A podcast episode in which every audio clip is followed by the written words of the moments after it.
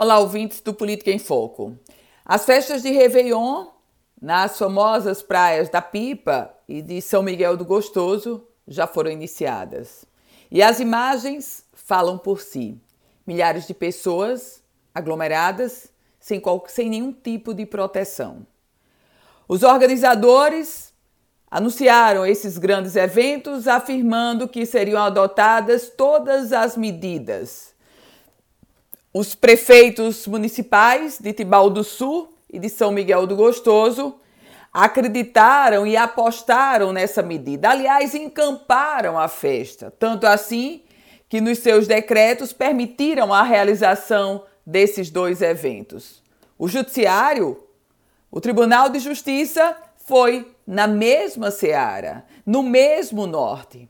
E eis que agora as festas já estão acontecendo e com todas as aglomerações e sem nenhuma medida de é, sem nenhuma medida efetiva para evitar o contágio da Covid-19. O que fazer agora? O que fazer agora é ver, de fato, as cenas dos próximos capítulos. Estava tudo escrito, tudo previsto, que essas grandes festas de Réveillon promoveriam as gigantes aglomerações em tempos de pandemia.